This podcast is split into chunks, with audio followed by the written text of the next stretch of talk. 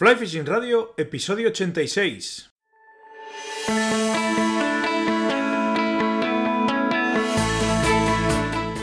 Bienvenidos a un nuevo episodio de Fly Fishing Radio, el primer podcast de pesca con mosca en español. Soy Miquel Coronado y durante la próxima media hora vamos a hablar de pesca con mosca.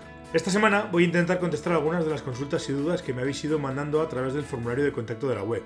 Pero antes de entrar en detalle, eh, a intentar resolver dichas dudas y consultas, quiero recordaros que si queréis venir a pescar conmigo podéis pasaros por waterpeople.com, donde tenéis toda la información de mis salidas guiadas de pesca, donde también tenéis el histórico de episodios de este podcast, el formulario de contacto, etcétera, etcétera, etcétera.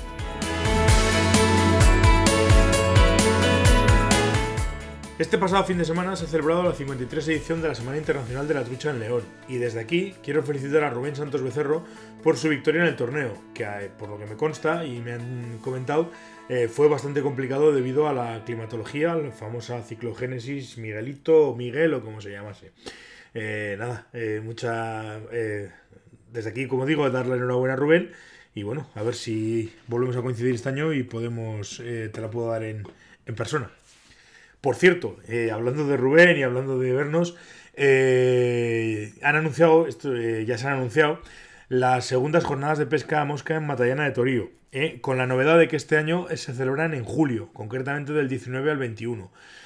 conforme se vaya acercando el evento y tenga más información, os la iré comunicando. De momento, pues todo lo que sé es eso, que será en julio y que serán del 19 al 21. Y nada más, vamos ya con vuestras dudas y consultas.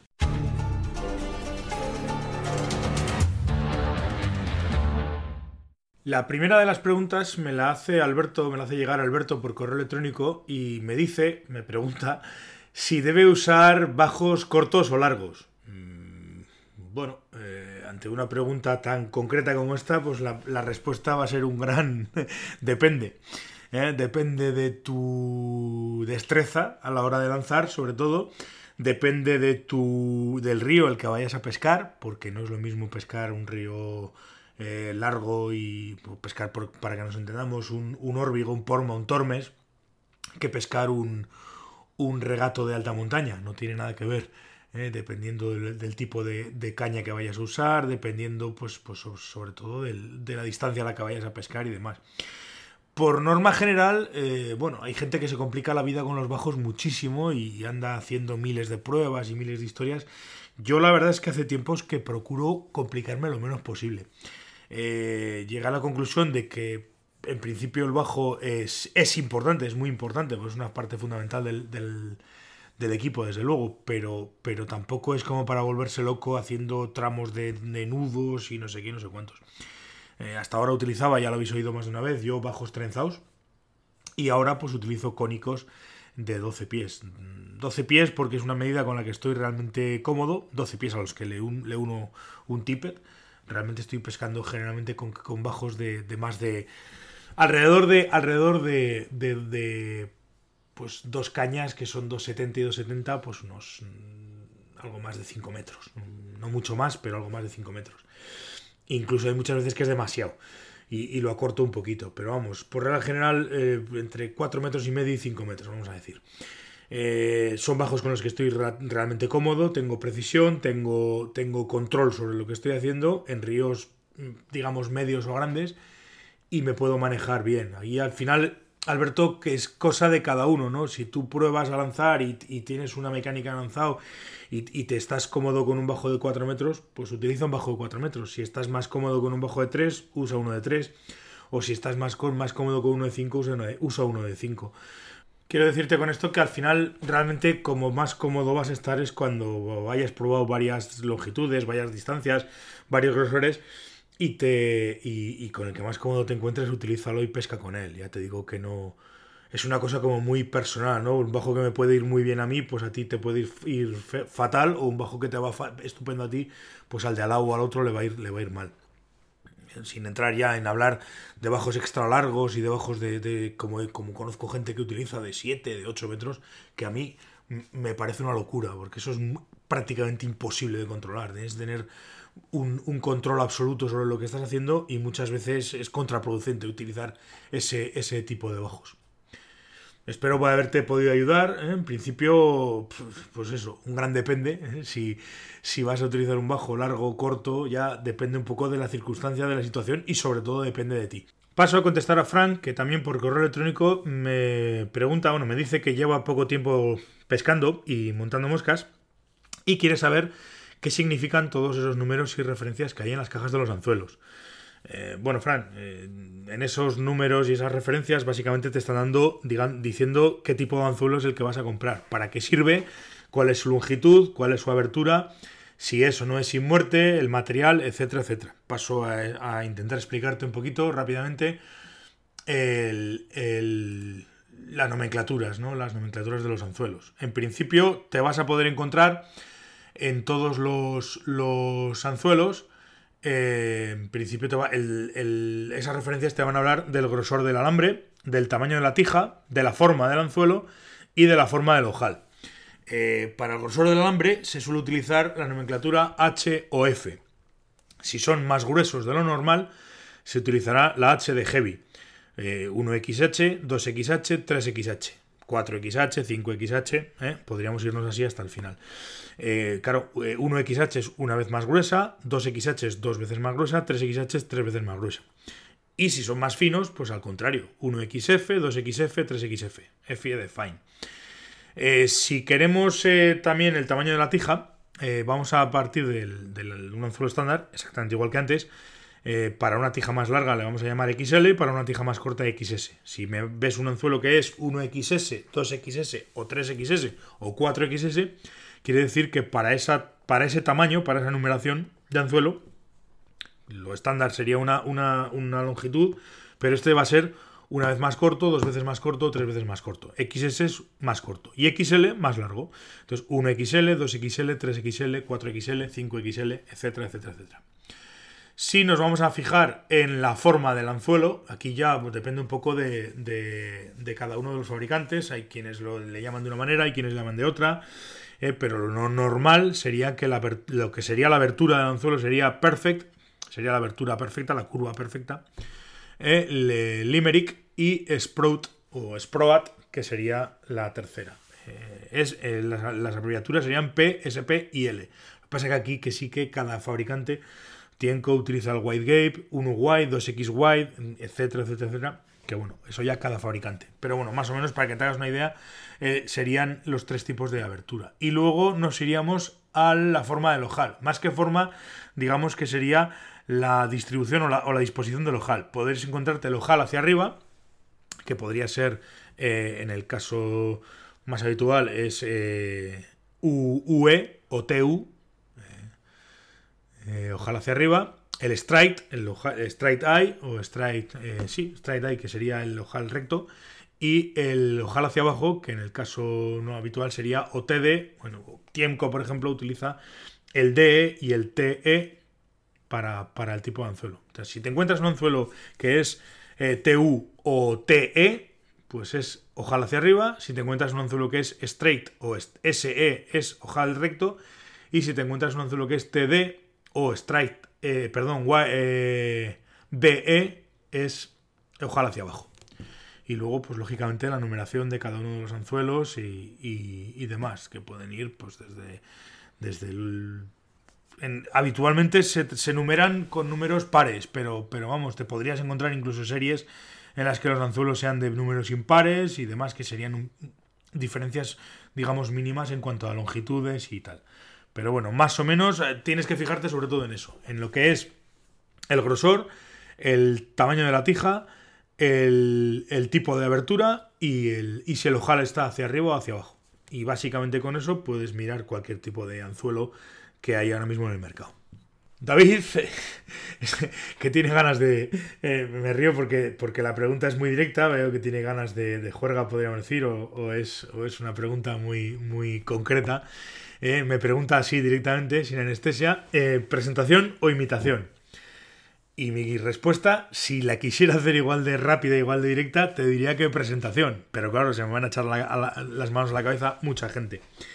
Eh, voy a intentar razonar el por qué la presentación. Yo siempre he sido, siempre he pensado que la mosca, con todo, con todos mis respetos y con todo el cariño a todo el mundo, a los montadores y a todos los que no pensáis como yo, pero siempre he pensado que lo más importante eh, o lo menos importante en la ecuación de pescar una trucha es eh, por regla general la imitación. Eh, yo puedo tener la mejor mosca del mundo o puedo estar con la mosca que perfectamente ese día y en esa hora va a funcionar, que si no soy capaz de ponerla en el agua o ponerla bien o que derive bien, no tengo, no hay nada que hacer, no, no tiene mucho sentido tener la mejor mosca si no sabemos ponerla o no somos capaces de hacer que derive de manera, de manera correcta. Por tanto, no tiene sentido eh, que, yo tenga la, imitación perfecta si no, si no la puedo poner. Eh, esa es mi opinión. hay gente que me va a decir que no, porque los hilos, porque tal, porque cual. Yo respeto absolutamente todas las opiniones, pero mi experiencia personal me ha dicho y me dice que, es mucho más importante la, presentación siempre antes que la, que la imitación. Eh, y pongo, ya digo, lo he dicho y lo vuelvo a repetir, pongo siempre el, mismo ejemplo. No sirve de nada tener la mejor mosca si no la podemos, si no sabemos ponerla. Y si ponemos una mosca que bueno, medio se le parezca o no sea tampoco la mejor, pero, pero pueda dar el pego y la ponemos bien y la trucha la identifica como comida, pues se la va a comer y vamos a pescar. O sea que yo personalmente soy de los de, de los de imitación. Sí, perdón, perdón, perdón, perdón. Soy de los de presentación. Roberto también me, hace otra pregunta bastante concreta y bastante clara y concisa y me pregunta y me dice que si sirven de algo o si sirven realmente para algo los famosos lances de presentación. Hombre, mm, evidentemente sí, claro que sirven. Y claro que sirven y va en, consonancia con la pregunta anterior. Eh, si yo no soy capaz de controlar mi bajo, volviendo a la pregunta primera de Alberto, y no soy capaz de, de, de saber que presentar una mosca en condiciones, pues no voy a poder pescar, o la mitad de las veces o muchas veces no voy a poder pescar. Claro que sí, por supuestísimo que los lances de presentación son, son importantes y sirven para algo. Sirven de entrada eh, para, para, para intentar mejorar nuestras derivas. Si somos capaces de controlarlos, sirven para mejorar nuestras derivas y para, para que las, la mosca derive de la manera más natural. Por tanto, hombre, hay lances de presentación más interesantes que son más, más fáciles de, hacer y son más utilizables, y hay lances de presentación que son más complejos y que no son tan interesantes a la hora de usarlos, ¿no? Porque muchas veces realmente con lances más sencillos vas a conseguir, vas a conseguir lo mismo. Yo ahora, por ejemplo, estoy utilizando muchísimo, muchísimo, muchísimo los lances este extendidos. El lance en el que en el momento en el que tú paras la línea, extiendes el brazo hacia un lado o hacia el otro para, en, ese caso, en el caso de que tengas una trucha cebándose delante tuya, no alinear la mosca, la línea, el bajo y echar todo por encima de la mosca. Es un lance muy útil y que, que funciona muy bien y, que es muy sencillo de manejar y sirve precisamente para eso, para, para, presentarme, para presentar la mosca y sobre todo para no alinear la, mosca con, la trucha, para no alinear, como digo, la mosca, el hilo, el bajo, la caña, la línea con, con la trucha. En ese caso, pues, pues es uno de los bajos. Ese es un, gran lance de presentación. Y luego hay otros, pues tienes la, posibilidad de hacer, de hacer eh, eh, lo, que, lo que yo le llamo, eh, o, se ha dado a llamar lances de paracaídas, que son un poquito más complicados de hacer, pero que en circunstancias en las que no hay, no hay viento, pues también viene muy bien a la hora de, conseguir línea floja y esos dos o tres segundos de más que necesitas para que las derivas sean buenas.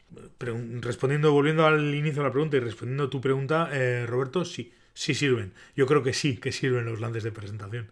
Espero, espero que te haya, que te haya podido eh, resolver tu duda y, bueno, eh, que practiques muchos lances de presentación.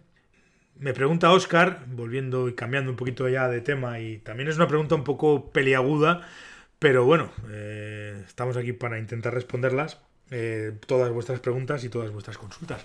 Y Oscar me pregunta eh, y me dice claramente, me dice que quiere saber cuál es la mejor caña calidad-precio o la mejor caña con la relación calidad-precio del mercado. Y esto es, puff, esto es un grandísimo y enorme depende. A lo mejor una persona que puede permitirse el lujo de pagar una caña de 900 euros te va a decir que la mejor caña de relación calidad-precio del mercado es una caña de 900 euros y una persona que no se le puede permitir nada más que una caña de 100 euros te va a decir que una de 100 euros. Esto al final es como los coches. Eh, coche, mejor coche relación calidad-precio del mercado.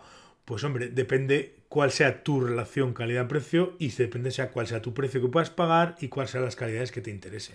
Al final, la caña en el fondo es un palito de grafito, concretamente, algunas de bambú, pero bueno, casi todas de grafito hoy en día, que lo único que nos va a que vamos a conseguir con ella es transmitir eh, energía o hacer que la energía de la línea, hacer volar la línea para proyectar la, la mosca. Eh, relación calidad-precio, pues, pues un grandísimo depende. Una caña que me puede gustar a mí puede no gustarte a ti, una caña que te puede gustar a ti no le puede gustar al otro, y además yo puedo entender, puedo primar los acabados, otro puede primar los materiales, otro le importan muy poco los materiales y los acabados y quiere primar otro tipo de cosas, sensaciones, ligereza, etcétera, etcétera, etcétera. Esto al final es un poco como lo de los coches. Es decir, eh, a alguien le puede gustar un Peugeot, o alguien puede permitirse un Rolls Royce, alguien puede permitirse un Ferrari o alguien puede permitirse el, no sé, un poco depende. Hombre, con esto de las cañas, desde luego, eh, lo importante es probar, probar y probar y probar y probar y probar y probar y volver a probar. Y una vez que encuentres una caña que, te, que se adapte a tu forma de pescar, que te sea cómoda, que puedas pescar con ella bien, que, que te responda bien a tus necesidades, que sea ligera y que estés cómodo con ella, pues esa es tu caña. Realmente tu caña es esa. La, con la que mejor, con la que más cómodo estés. Entonces olvídate de, de, andar comparando relaciones, calidades, precios. Al final es una cuestión puramente de comodidad y de sensaciones. Yo eso lo he pensado siempre. Así que, bueno, pues eso, la mejor caña calidad-precio del mercado, pues es un gran depende. O por lo menos, bajo mi punto de vista, es un gran depende. Ya siento no ser más específico, pero, pero es que es un poco lo que, lo que creo, ¿no? Pues esa es mi, opinión.